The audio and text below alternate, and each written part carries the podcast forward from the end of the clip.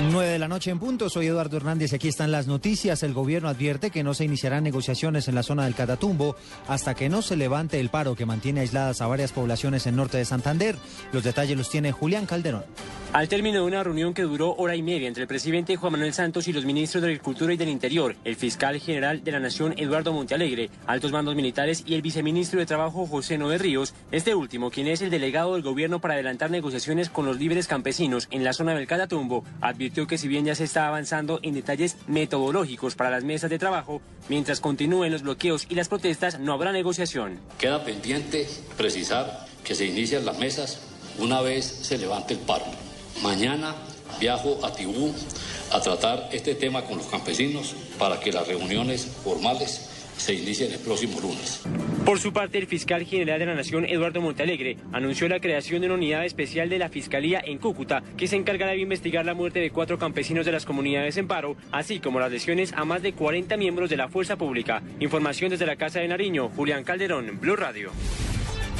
9 de la noche, un minuto. Julián, gracias. Y a propósito de este tema, el ministro de Defensa, Juan Carlos Pinzón, rechazó la infiltración de las manifestaciones en la zona del Catatumbo y sin mencionar al miembro de la Asociación Campesina César Jerez, hizo algunos señalamientos.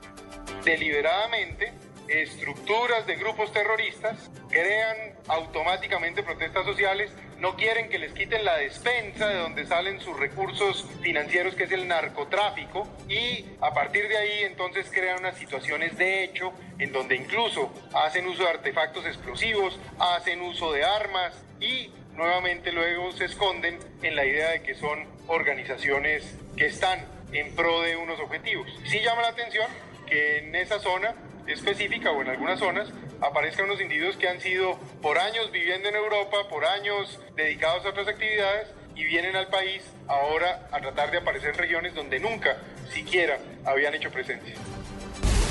9 de la noche y dos minutos. Por primera vez la guerrilla de las FARC reconoció que la propuesta de convocar a una asamblea constituyente no es un inamovible para llegar a un acuerdo de paz con el gobierno. Los detalles los tiene desde La Habana, Cuba, Paola Bermúdez. Buenas noches. Las FARC estarían dispuestas a ceder frente al tema de la Asamblea Nacional Constituyente. Así lo afirmó a Noticias Caracol y a Blue Radio Andrés París, uno de los voceros de ese grupo guerrillero, quien aseguró que no es cierto que ese mecanismo sea el único que se contemple por parte de las FARC. estamos en 5 de julio y el último punto es el de refrendación. ¿Cuántos meses van a pasar para que lleguemos a concertar o a rechazar este mecanismo o a aceptar otro? Entonces estamos diciendo que este punto y cualquiera otro no se convierta en un inamovible ahora que impida la marcha del proceso. De acuerdo con París, las FARC mantienen el 100% del optimismo frente a un acuerdo de paz, para el que según él este segundo punto relacionado con la participación política es fundamental. Podemos decir que este punto o se raja el proceso o sale adelante. Este ciclo de conversaciones tendrá receso durante el fin de semana y terminará el próximo martes de manera adelantada. La siguiente ronda comenzará el 22 de julio. Información desde La Habana, Cuba, con Paola Bermúdez López, Blue Radio. Paola, gracias. Nueve de la noche y tres minutos. Hablamos de información internacional porque el presidente venezolano Nicolás Maduro ofreció asilo diplomático a Edward Snowden. ¿Qué nuevos detalles se conocen al respecto, Aarón Corredor? Hola Eduardo, buenas noches. Ya se empiezan a conocer las primeras reacciones después de que el presidente Nicolás Maduro anunciara que su gobierno le daría asilo humanitario al ex técnico de la CIA, Edward Snowden. Los venezolanos han calificado la medida del presidente Nicolás Maduro como una decisión digna, valiente y soberana. Venezuela se convierte así en el primer país en otorgarle esta condición de manera oficial al exagente de seguridad nacional que aún permanece en el área de tránsito del aeropuerto de Moscú. La noticia la dio a conocer el presidente Maduro desde los paseos próceres donde hasta ahora se desarrolla un acto cívico-militar en conmemoración de un año más de la firma del acta de independencia. Escuchemos lo que dijo el propio presidente venezolano al momento de anunciar esta decisión. A los gobiernos amigos del mundo que hemos decidido ofrecer esta figura del derecho humanitario internacional para proteger a este joven Snowden de la persecución que se ha desatado del más poderoso imperio del mundo contra un joven que lo que ha hecho es decir la verdad. La decisión de Venezuela de otorgar asilo al ex técnico de la CIA aparece un día después de la cumbre de jefes de Estado de UNASUR que se realizara en Cochabamba en apoyo al presidente boliviano Evo Morales. también se da en un momento en que en Venezuela intenta restablecer las relaciones con el gobierno de los Estados Unidos. En Caracas, Aarón Corredor, Blue Radio.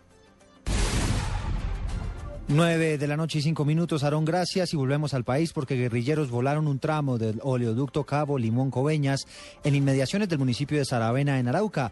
Los daños ambientales son incalculables. Los detalles con Francisco Díaz. En el sitio conocido como la Vereda Miramar, a tres kilómetros del municipio de Saravena, guerrilleros aún sin identificar dinamitaron un tramo del oleoducto Cañolimón Coveñas.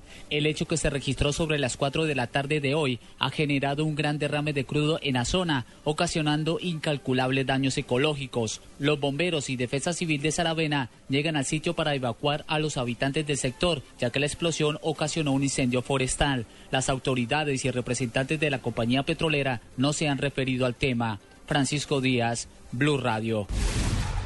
Francisco, gracias. Y ya está en Barranquilla el cuerpo de la colombiana que fue asesinada en Chile, al parecer a manos de su esposo. Los detalles los tiene Giovanni Álvarez.